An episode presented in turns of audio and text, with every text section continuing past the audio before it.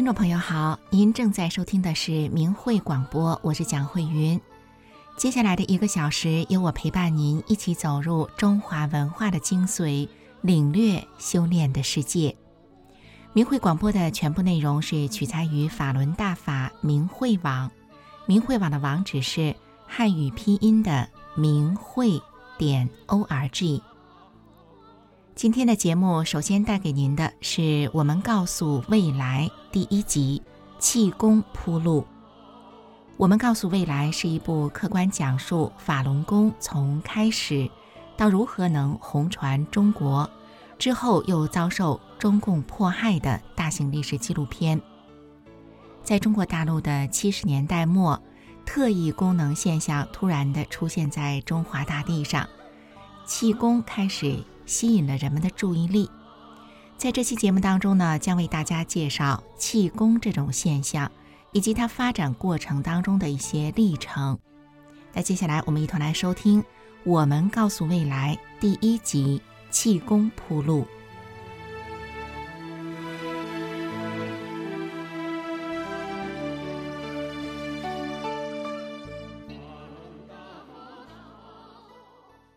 一段我们共同走过的历史，一些鲜为人知的故事。放光明电视制作中心以冷静客观的创作态度，运用大量的史实资料，展示了一部辉煌而又曲折的历史面貌，以及一群修心向善的人们的感受、选择和探索的历程。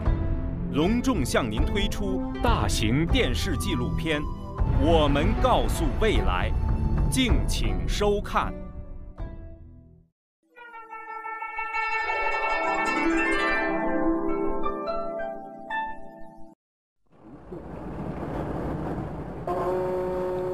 一九七九年三月十一日，《四川日报》发表了一篇记者张乃明等人的文章：大足县发现一个能用耳朵辨字的儿童。在随后的一个月中，安徽科技报、北京科技报等报纸分别报道又发现了特异功能儿童，一时激起千尺浪。人们很快注意到了一个中国传统健身项目——气功。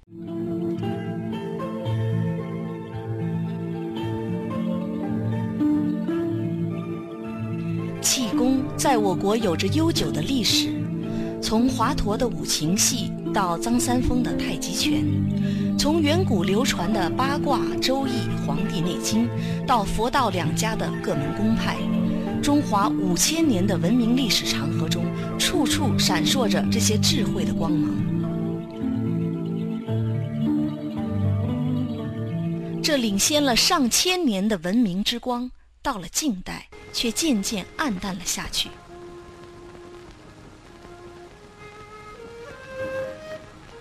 曾经是那样强大的千古帝国，不得不开始遭受屈辱的命运。中国人在寻求挽救中国命运和抵御外强侵略的双重努力之下，把引进西方技术当作富国强兵之本。久而久之，人们对中国古老文明精深奥妙的真正含义领悟的越来越少。从西方传来的实证科学思想，逐步在人们的头脑中占据了主导地位。尤其是在十年文化大革命中，将一切中国传统古老的东西，通通当成是四旧和封建迷信加以批判，人们也就更加不敢去探求这些了。许多优秀的传统文化的精华相继失传，甚至消失殆尽。但是，要在人们心中彻底铲除这承传了上千年的古老文化，却不是件容易的事。当七十年代末特异功能现象突然出现在中华大地上时，人们立刻对它产生了浓厚的兴趣。在一个编辑部的屋子里头，当代当代编辑部那个屋子里头，当时所在的编辑都在，有有我估计有大概七八个人吧，起码都是有名有姓的嘛，现在。著名作家郑毅向我们讲述了一个他亲眼见到的特异功能现象。你表演那个那个恢复名片，然后呢，就这个有一个编辑呢，就从这个 从他的这个抽屉里头就拿出来一张名片，呃，拿出一张名片，然后递给我，让我签签一个字，我就拿这个钢笔在这个名片上签了一个我的名字。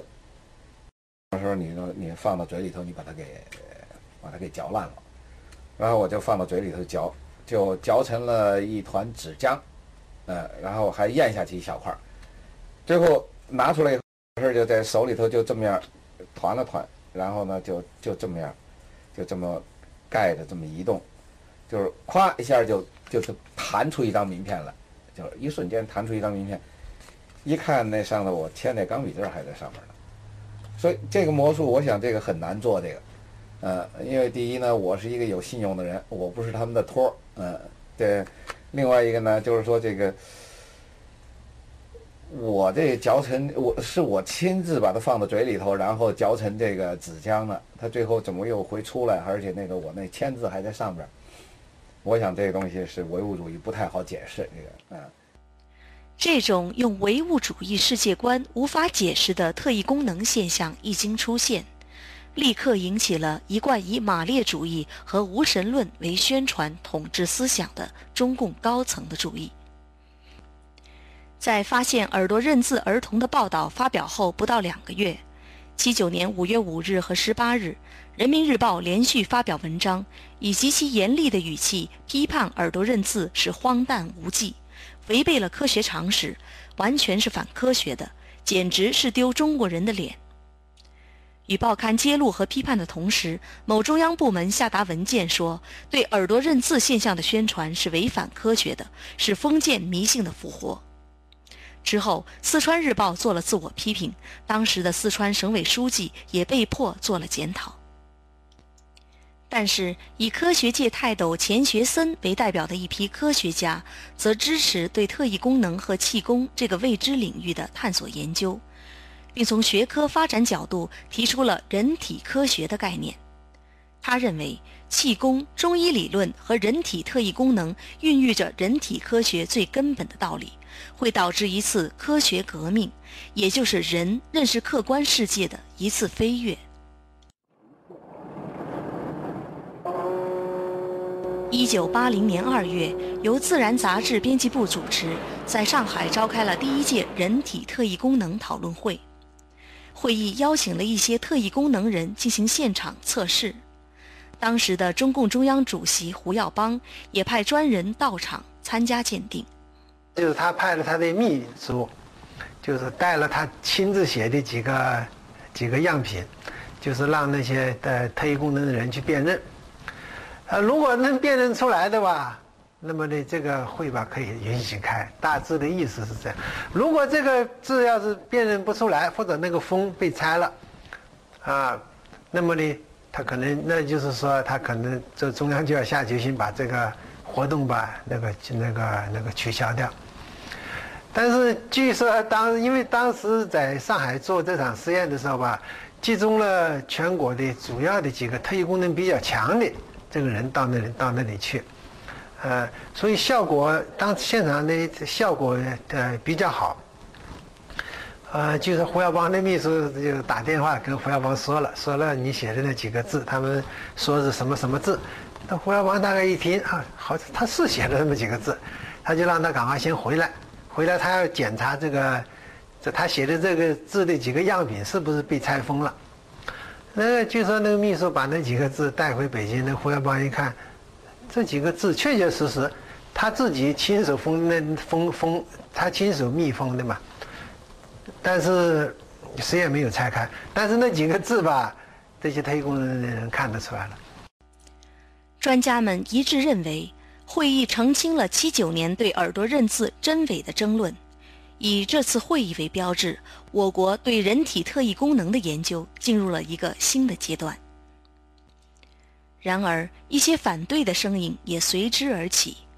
有人不顾科学实验的结果，单纯从哲学的高度对人体特异功能研究进行批判，认为这是要科学还是要伪科学，要唯物主义、马克思主义哲学还是要唯心主义，要和马克思主义根本对立的哲学的问题。这时的中国，十年文革刚刚结束，文艺界、知识界。科技界都处在一种复苏开阔的气氛中。人们在饱受十年极左思想的毒害之后，开始重新审视自己和以前所走过的路，也能带着比较客观、实际的态度来对待气功和特异功能现象。你过去不让他表现，你只是说他是这个妖魔鬼怪，那么东西大家没有见过，当然也就信你说的了，是吧？当这这些呃，你比如说这个气功啊，气功热开始之后，它气功确实起作用啊。呃，那那个，尤其是这个这呃这个有病的人，他一练气功，他就觉得他觉得很舒服，他觉得很好。然后你去医院检查，有些指标他就呃一些物理的指标、生理的指标，它发生变化。这这东西是可以实证的，可以检查的，所以他他就不能不相信这个气功是起作用的。一位曾亲眼目睹了神奇功能的中央领导给胡耀邦写了一封信，信中说：“纵观科学发展的历史。”当初哥白尼提出日心说，伽利略坚持地球转动说，爱因斯坦提出相对论，摩尔根提出基因论，都遇到世俗势力的严厉抨击。拥护新说的人甚至丢掉了性命。一些旧理论所不能解释的现象，往往是科学跃进的先声。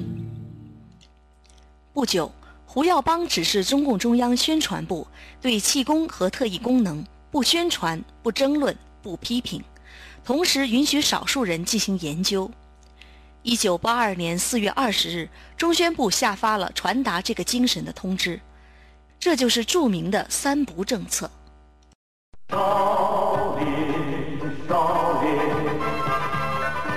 这是八十年代初风行一时的一部电影。影片中展示出的精湛武艺和神奇故事，让一整代青少年心驰神往，大开眼界。初中的时候呢，上演这个少林寺，呃，当时特别的感兴趣，一下子对这个中华武术文化源远流长有了一个了解。记得那时候，朋友们之间都比，谁看的遍数多。看一遍真是不够，我就看了好多遍。从那时候起，只要是跟武术、气功有关的书籍、杂志，我能找到的，全都买来看。那时候学校有一个这个气功协会，然后他请了很多这个社会上出山的和没出山的气功师，呃，到我们学校来做报告，然后还请来一些特异功能的那个人士来做一些表演呐，讲一些事情哈，呃。他们主要是从这个文化的角度上讲，从这个中医啊、经络呀、周医啊、八卦呀，从预测呀，就是这种一种一些超常现象啊，呃，从这个呃，就说完全不同的角度，从与西方这种传来的科学完全不同角度讲这个宇宙观呐、人生观、生命观呐哈，然后那是对对中国的古文化引发了就是强烈的兴趣。对大多数上了年纪的人来讲，气功吸引他们的是它神奇的祛病健身效果。尤其是现代医学有许多疑难杂症还无法解决，气功的出现无疑是给了那些饱受病痛折磨的人一根活命的稻草。就是在文化大革命中间，我的身心受到了很大的摧残。等到那个一切都已经过去以后，八零年开始我就病了。基本上我对自己都已经绝望了。我因为我在医院工作，在中国，我吃药看病是很方便的，多方医治都没有效果，什么样药对我没有效果。当时呢，就是说那个在社会上呢，就是气功就是很热，公园里啊，到处啊，在办公室啊，都谈的都是那个气功的这个话题。我然后我就听到那个电视剧解说词，就说。这些人他们是练气功的，这他就说这其中这个某某这个人，他是一个肝癌的病人，他原来医生说他只能活，就是说很短的一个时间，可是他因为练了气功了，现在他身体越来越好，现在已经三年多过去了，他还越来越健康。我当时心里就想，他肝癌都能好，我这个病还没有确定我是癌症呢，就算他是癌症，我比肝癌也强一点儿，嗯，那我一定也能好。所以这就是这样的一个机缘吧，使我就萌发了一个念头，我就想，这世界上已经没有其他的药可以能够救救我的命，能够治我的病了，唯一的希望就是气功，所以我就出来这么一个愿望，我想练气功。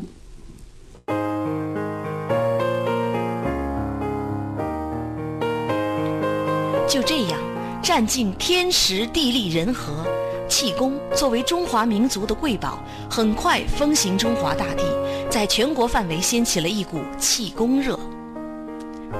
气功究竟是什么？它为什么会有如此神奇的力量？没有人做过真正的解析，甚至一些气功师自己都不太了解其中的真正原因。这又使气功被蒙上了一层神秘的面纱。后来出了很多的一些现象，啊，你比如说像辟谷啊，这个自发功啊，还有一些所谓的体感功能啊，我自己都有感受，啊，但是解释不清楚。嗯，我记得就是说那个气功师来了以后呢，就是嗯，因为我就想知道到底是怎么治的病嘛。那么在私底下呢，我就问他说：“你是怎么治的病？”那他就告诉我，他说：“其实呀，这种治病啊，你要只要胆儿大，你胆儿大以后呢，你就一跺脚，你说你治好了，然后呢，你问问他好没好，他也就好了。你胆儿大，你觉得你能治好，也就差不多了。所以没有什么理论可言，他不知道他怎么治好的。在这个热的过程当中，整个这么一个过程，大家一直在思考，就尤其有心的人他在思考，这个气功是一种什么现象，它的背后的是什么？啊，人们经过练习，到底除了健康以外，还想明白什么？最后就发现，这个目前这个，一个是练，一个是推广普及，一个是提高，一个是科学的实验方法，一个证实，这所有这些呢，还不能说明问题，不能说明就是，因为科学的手段只能证实它的一个过程，不知道它本质的规律是什么，所以呢，这个气功热就又给人带来一个思考。一些人抓住了人们在气功中求治病、求功能、求发财的心理，打着各种名目招摇撞骗，使原本就让人充满疑问和迷惑的气功变得更加光怪陆离、鱼龙混杂了。当时流行这个，比如说这个这个自法功，就说就是人呐，就是处于一种一种状态以后啊，他就是气功师给你诱导一下哈，然后就就是满地打滚啊，然后你哪儿疼就猛拍哪儿，就是你看老太太都能跳舞啊，就搞很多乱七八糟东西。他们他们讲讲功一般是这样，先教一套动作，再讲一讲这个所谓的气功的功理，然后接一接信息。有的时候呢，还让每人带一个杯子，灌点这个水，他发发功就叫信息水。呃，后来也流行过一阵治病，然后我一参加了气功班儿，去那个那个气功师就教你这个呃什么排呀、补啊、什么泻呀。哎，我当时印象最深刻的一术叫是叫做一招哈，叫做神仙一把抓，就是就是学了这个以后呢，回家回老家哈，到四川老家还跟我们家人一起抓，其实也也也这个效果没什么效果，就是这样，就是说很热心干这种事情，但是你知道这种事情在某些上是是管用的，可是呢，好你自己学呢，好像又没学到，也学不到。有一些人呢，认为这个凡是热，他的商业头脑就洞开了，他就认为通过热啊，大家都喜欢的东西，我就可以赚钱。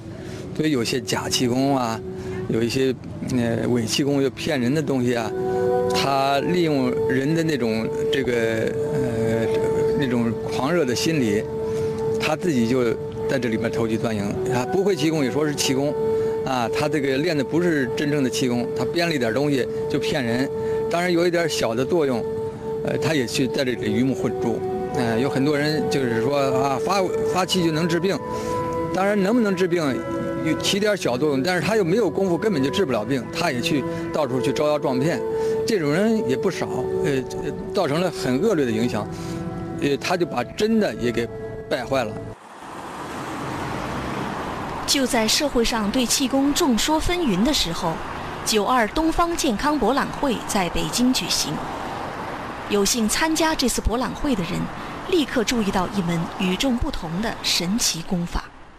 那我就看一个很年轻的一个气功师哈，呃，人长得很英俊哈，而且待人的态度都是非常和蔼的，所以他的那个外貌嘛就非常吸引我哈。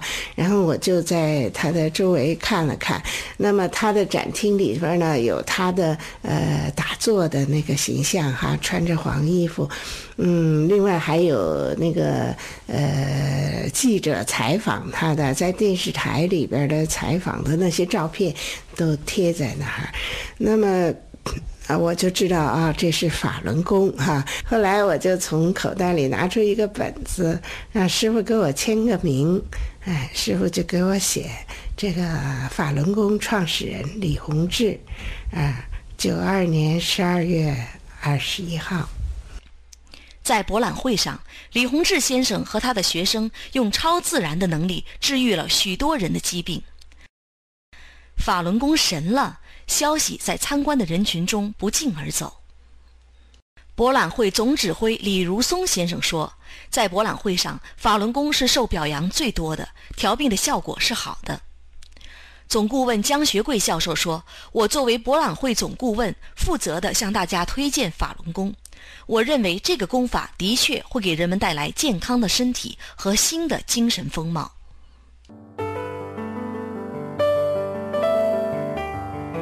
一九九三年四月，李洪志先生的著作《中国法轮功》正式出版。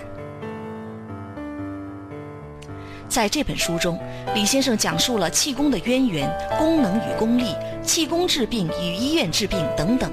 这些让许多气功爱好者百思不得其解的问题，他明确地指出，功能不是练功人的追求，功力是靠心性修出来的，等等，指导练功人提高的关键。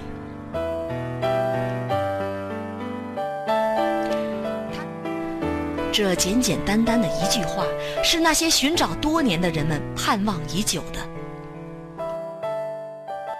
我当时就那个感觉，就是说，好像。我走找了很久，但是就是他。那么当时我就有这个感受，就说我我可找到了你，就是这样。所以我当时就。一九九三年十二月，法轮功作为特邀公派，被九三东方健康博览会再次邀请参加活动。李洪志先生被推选为组委会成员。这次博览会，许多人是慕法轮功之名而来。那么九三博览会真是，嗯，就是说，可以说是对于我们法轮功来说是一个盛况。其他的那个公派真是寥寥无几，没有几个人。可是只有我们这个法轮功的那个，这个就是说这个摊位上面挤满了人，就是说几百、五六百、六七百都有。因为只要那个一开门，就展览中心一开门，很多人就跑步进来，就奔向我们这个摊位。然后就三行队，一行队就是挂上午的那个排队治病的号，还有一行队是挂下午的治病的号，因为他号马上就拿完。还有一行队呢，就是请师傅来签名，签《中国法轮功》这本书，因为当时只有这本书。呃，有一天就是说天都就是呃傍晚了哈，这个这个大厅里头就很快要结束了，呃，没什么人了。那么我就突然看见呢，有两三个中年男的哈，带着一个老太太从那入口处匆匆忙忙往这边赶。哇，那个老太太呢是一个罗锅，这还不是一般的罗锅，她都是四十五度了吧？啊，就是这么这么欧着腰，就跟着他的儿女们就过来了，过来了就是冲着师傅来了。那么当时师傅呢，一看到这种情况哈，就一看这个老人这样子哈，嗯，结果呢，师傅呢就就把这个老人呢从这个老人的后边，呃，贴着师傅的前胸，师傅呢就把他抱起来了，抱起来这么抻一抻，是吧？嗯，那个这个老人的两脚呢已经已经已经离地了啊，就是这么抱着。抻了抻，然后呢，又看了看他，然后呢，就是跟这老人说：“说你放松，放松啊，呃，你跟我走。”呃，结果呢，那那地方也是挺大的，师傅就是走一个圆场，这个老太太就跟着这师傅走，然后师傅就回着头，总是跟这老太太说：“呃，说的放松啊，放松，呃，你跟我走，呃，挺起来，挺起来，挺起来。”然后呢，我就我就在旁边是偶然间看到这种情景哈，我也挺激动的，我就看着这老人真的就慢慢慢慢就挺起来了，然后师傅还不断的跟他又呃笑着跟他说，说的放松啊放松，呃走走走走啊，挺起来，挺起来，哎，就是这样子。因为我当时看的那个场景很激动，我心想，如果要有电视台的什么来把这个录像拍下来，这一这一瞬间多好啊，是吧？这个一下就治好了。然后我就看着他，他那个可能是他的儿子哈，是一个中年男的嘛，马上就跪在师傅面前了。他也是很激动的，毕竟他是他的妈妈嘛，是吧？哎呀，师傅说的，哎，起来，起来，起来，就完了。所以说，呃，好像很随意的，没有什么，就是这样。所以一天呢，就治这样的人，那真的不知道治多少。那么在这会上收到了很好的效果，很多人像脑瘤啊、什么心脏病啊，还有就是什么肝炎呐，都通过那一次就好，一次就好。那么他们就是知道了，就是特别的神。还有很呃，有几个瘫痪病人，当时就从轮椅上站起来。甩掉拐杖往前走，所以说有的当场就跟李老师跪下，就是说感谢李老师；还有的事后敲锣打鼓的送那个就是感谢信贴在我们的摊位旁边，所以说就很热闹了。由于李洪志先生在博览会期间为广大群众做出的无私奉献和法轮功的神奇功效，博览会组委会和专家委员会共同作出决定。大会将唯一的一个最高奖励——边缘科学进步奖授予李洪志先生，同时还授予李先生受群众欢迎的气功师称号。法轮功犹如一颗璀璨的明星，从各气功门派中脱颖而出。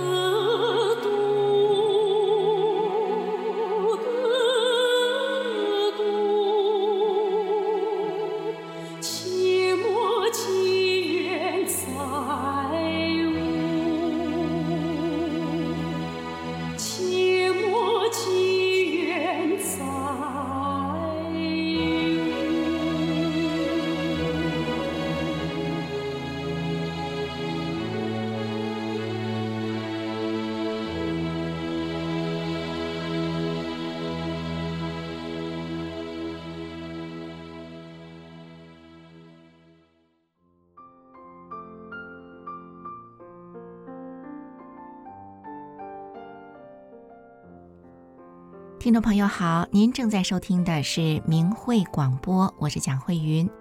明慧广播带您走入中华文化的精髓，领略修炼的世界。在刚才的我们告诉未来这期节目当中，我们知道了特异功能这种现象的出现，曾经呢是被以封建迷信的理由批判和检讨过的，但是呢又在客观的事实面前。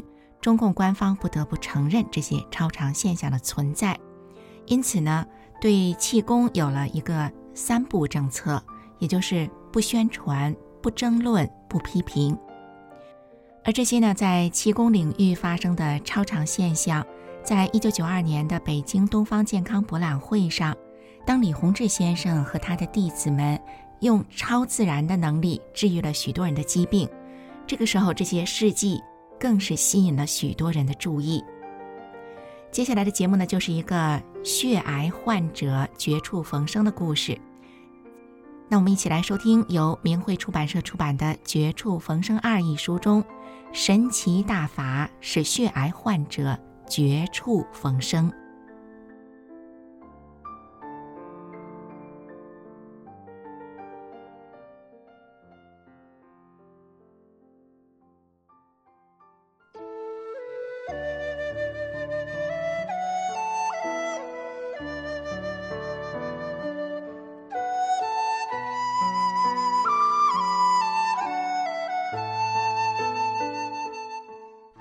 千年轮回，红尘梦醒，圆规大法，慧者心清。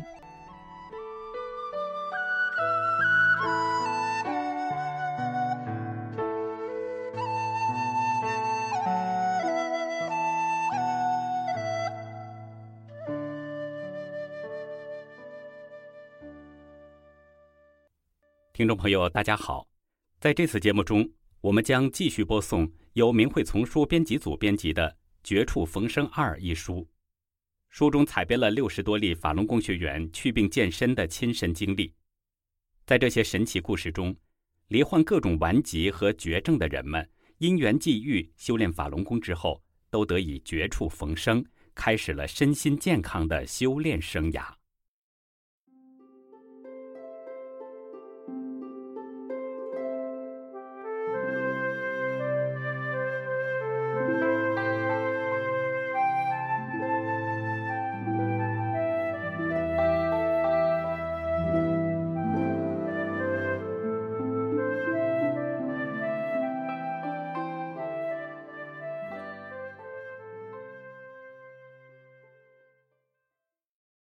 请听，神奇大法使血癌患者绝处逢生。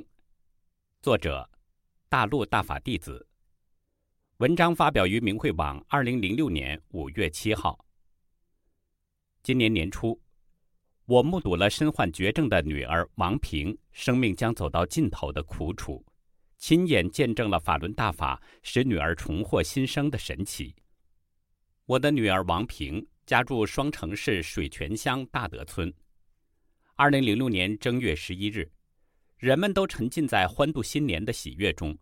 王平感到身体异常难受，经双城市医院、哈尔滨市医大二院检查，结果王平得了急性贫血性白血病，也就是非常顽固性的血癌，已是晚期。医生说治愈的希望太小。当时找了几个有多年临床经验的亲属医生，也都无能为力。哈医大二院一位主治医师告诉家人，现在能做的就是化疗，一个疗程需要两万到三万块钱。当时我想，也是白花钱，花钱治一个疗程，心里感到平衡，对得起王平。王平正月十一日入院，到正月二十七日一直没下床。吃喝大小便都在床上，经常高烧，烧得心突突直跳，身体虚弱，精神也就崩溃了。一顿只能喂他几口饭，喝水用管吸，严重时吸一口水都得缓一会儿，累得头皮都疼。王平入院第五天，很多亲属去看他，他正在发高烧，医生给他用药也不见效。这么多人看他，他只是打起精神看一看，嘴稍微动一动，根本说不出话来。我看看床上的女儿，又看看她的丈夫和十几岁的孩子，心情极度悲伤，亲属无不落泪，都偷着哭。过了一会儿，我和亲属们商量，给他买衣服，准备后事吧。这是王平的大姑、表姐，都是法轮功学员，到他床前告诉说：“小平啊，这回你就练法轮功吧，病很快就能好。”这时，作为父亲的我很为难。这几天，法轮功学员也跟我讲了很多关于通过练法轮功起死回生的神奇实例。我因没有亲眼见到，真是半信半疑。这么重的病，练功就能好？但病情恶化到这种程度，随时都可能夺走他的生命，实在没有路可走，只能练法轮功试试看，死马当活马医。想到这儿，我强忍着悲痛，把得病的实情告诉了王平。接着就来了一位外地法轮功学员，跟他讲了自己以前也是患了不治之症，花了六七万元也不见效，练法轮功后彻底好了。又告诉他暂时不能学练法轮功，就念法轮大法好，真善人好。正月二十六日，我去医院详细问了医生患者的各项指标情况。医生说，昨天化疗结束，又开始发烧，各项指标全是零，还得重新办理输血和血小板。我听了心想，这样反反复复下去怎么能行？当时我就做出决定，办理出院手续。正月二十七日，王平的大姑弟媳妇接他出院，临走时我告诉他们，给他买衣服准备着。回来的路上，一旦人不行了，好用上这些东西。从医院到家后，法轮功学员就给他放法轮功老师的讲法录音。王平听到第三天时，身体表面的血点没了。一般得这种病，例假不断。王平听到第六天时，例假干净了，也不发烧了，而且自己能坐起来了。以前别人扶着都坐不住。回家第十天，王平又到哈医大二院复查，在医院复查，体温正常，血小板上升到七万二，血克稍低。因还有其他化验结果不能马上出来，所以就得在医院住几天。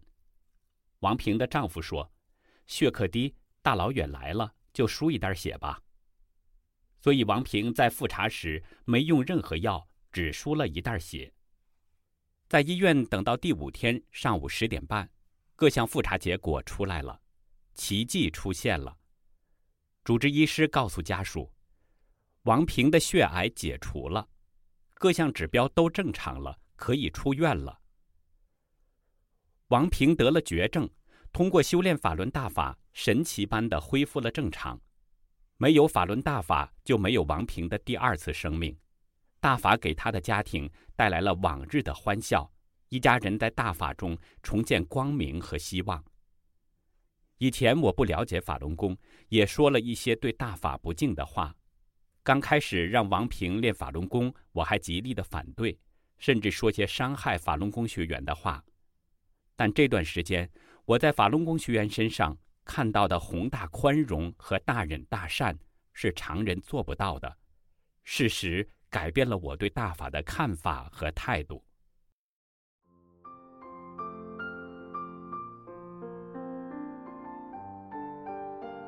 听众朋友您好，您正在收听的是明慧广播，我是蒋慧云。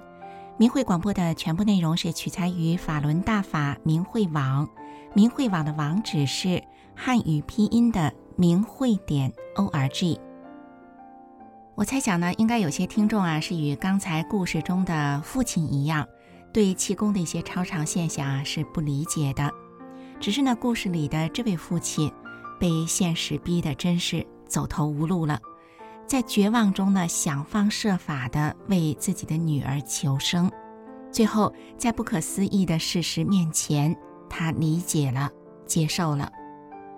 然而，气功中的超常现象虽然是存在的。但是气功呢，并不是为了治病而存在的。李洪志先生在他早年的传法授课时，就告诉过气功爱好者说：“气功是修炼。法轮功的修炼呢，就是要不断的按照真善人来要求自己，提升自己的心性与境界。”接下来带给您的这个故事呢，就是一位法轮功修炼者的修炼故事。女人如何才算幸福？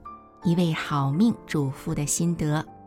让我们一起来收听这位故事的主人公，他在法轮功的修炼中是如何的以真善忍来改变自己，改变之后他又变成了怎样的幸福模样？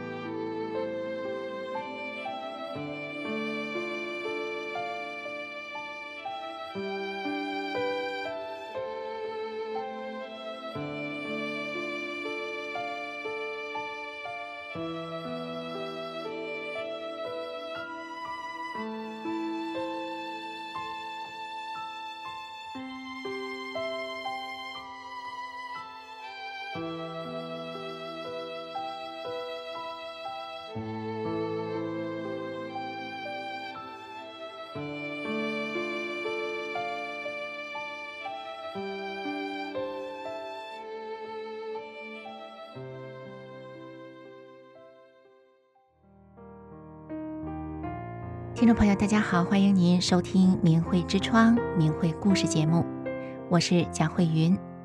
今天我们要讲的是一个女人的话题。如果正在收听我们节目的是一位女性听众的话，我想问问您啊，您心中的幸福是什么样的概念呢？无忧无虑，生活没有压力的过活，对女人来说应该是一种幸福吧。接下来要带给您的这个故事，主人公是一位令人羡慕的好命女人。她不愁吃穿，有疼爱她的丈夫，宽容体谅她的公婆，她还有一对可爱的子女。这样的人生对大部分的女人来说，应该都会觉得很幸福吧。可是她呢，却老是觉得什么都提不起精神，心累，身体累。认为自己的人生没有价值，他只是无病呻吟吗？或者是他对人生还有什么样的追求呢？我们今天就来听听他的故事。如果幸福是等于衣食无缺，又不用承担任何的责任，那么以前的我，的确是一个无比幸福的人。大家都说我是万事不沾手的好命女人。先生辛勤的赚钱养家，任劳任怨的包揽了家里的大小事。结婚以后事无巨细，小到孩子的学习，大到全家移民到加拿大，都是先生一手操办的，从不用我费心。我的公婆也很包容我，从我嫁过来，没让我洗过一次碗。总是关心支持着我们这个小家庭。一直以来，无论我是弄丢了新买的手机，或者是开车出了车祸，不管我出了什么样的纰漏，家人都没有一句责备的话，他们都是耐心的帮我把问题解决了。其实我三十岁了，按理说应该早就能够独立的照顾好一个家庭。但其实呢，很多事情都是先生帮我分担的。比如说啊，我总是记不得银行的密码，还有我的手机的登录的密码。我不会缴水费电费，我不知道发生车祸了要怎么报警，我也忘记了东西放在哪里。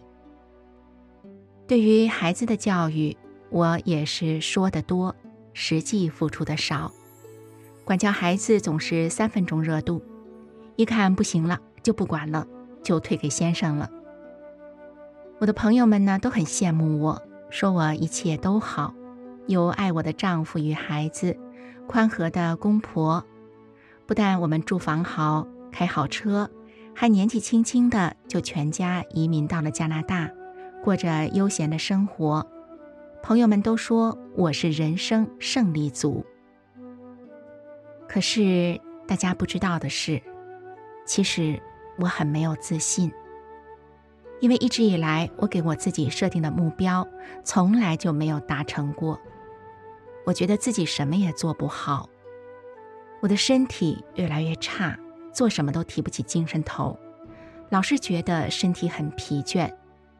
家人爱逛超市买好吃的，可是我刚进店不久就想着赶紧离开。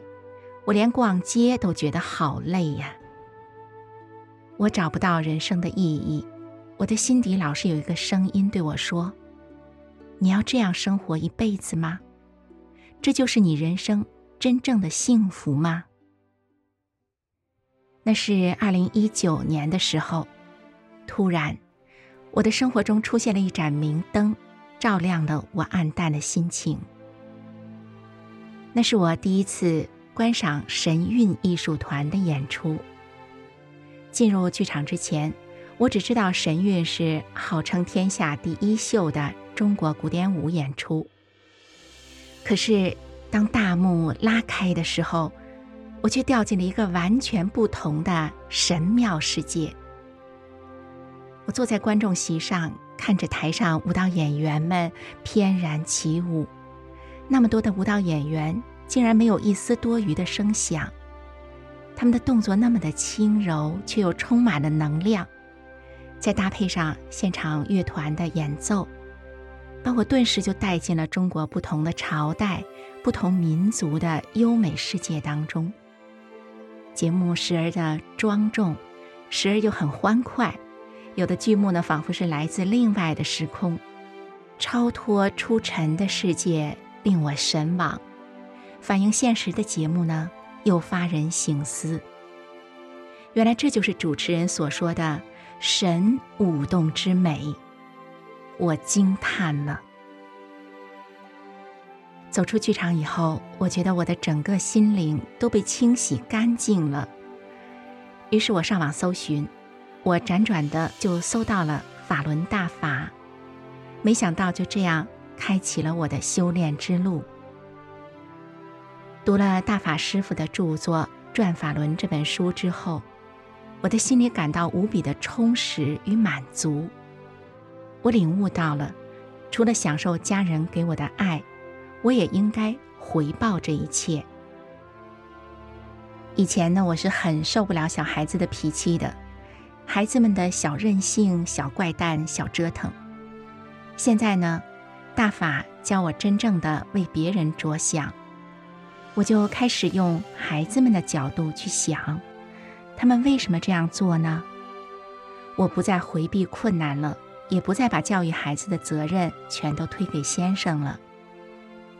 我明白了，修炼其实就是要修正自己不好的毛病，就像树木一样，要长成参天的大树，要能够为别人遮阳避雨。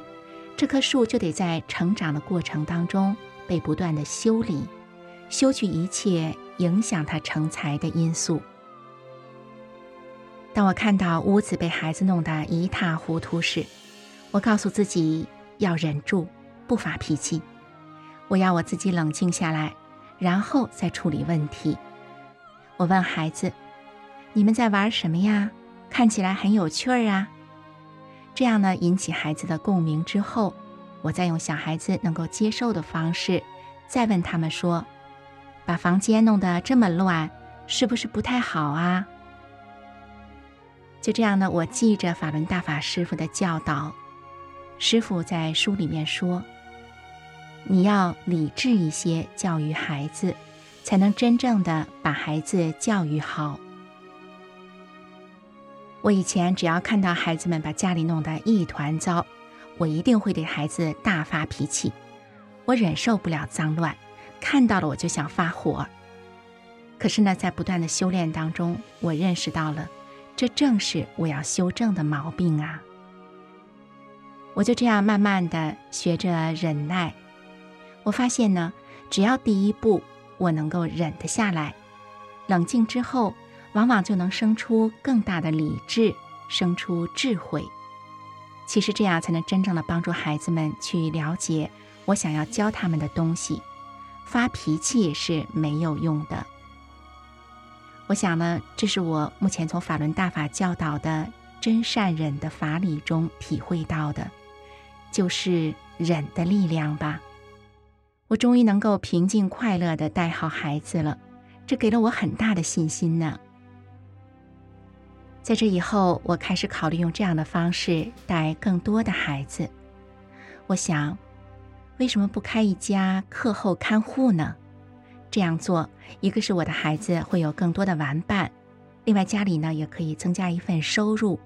更重要的是，这是我一直想要的价值感呢。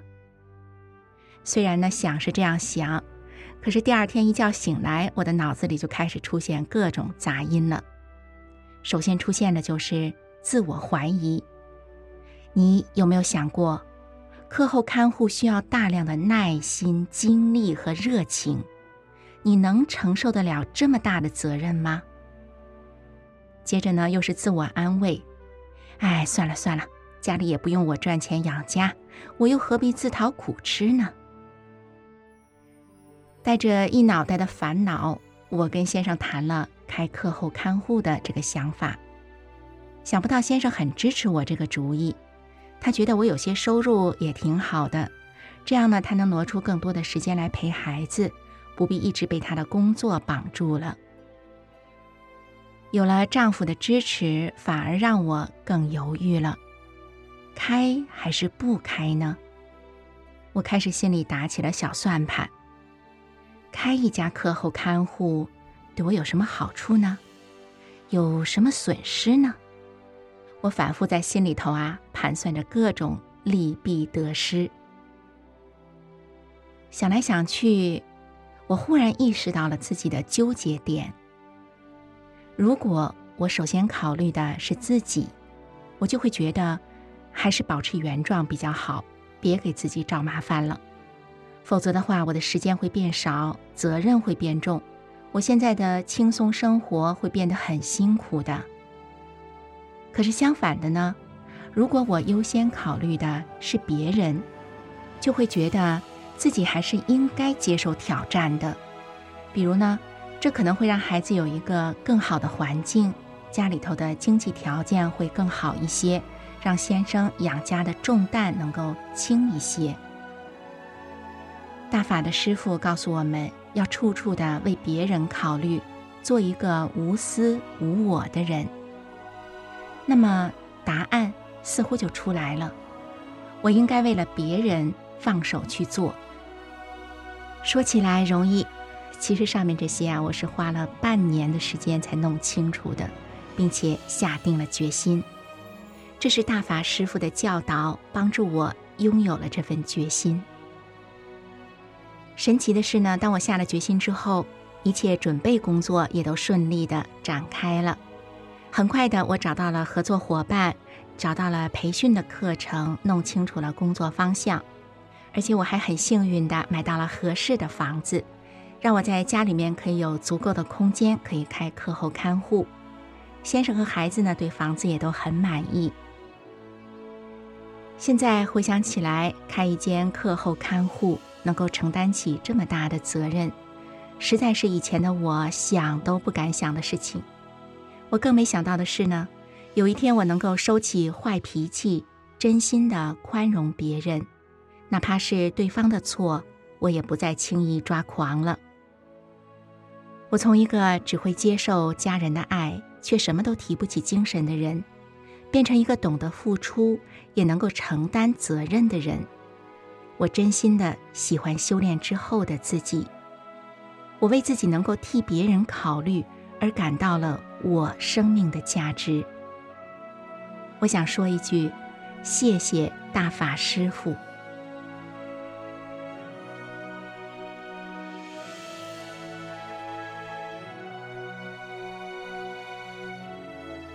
听听众朋友，作为一个女人，如何才算幸福呢？今天的这位好命主妇告诉了我们她的回答。她从法轮大法教导的真善忍中，慢慢的体悟，慢慢的改变着自己，从而找到了自己的价值，体会到了生命中的幸福。也希望呢，现在和蒋慧云一块儿听这个故事的你，我们都能够幸福喜乐。感谢您收听《明慧之窗》明慧故事。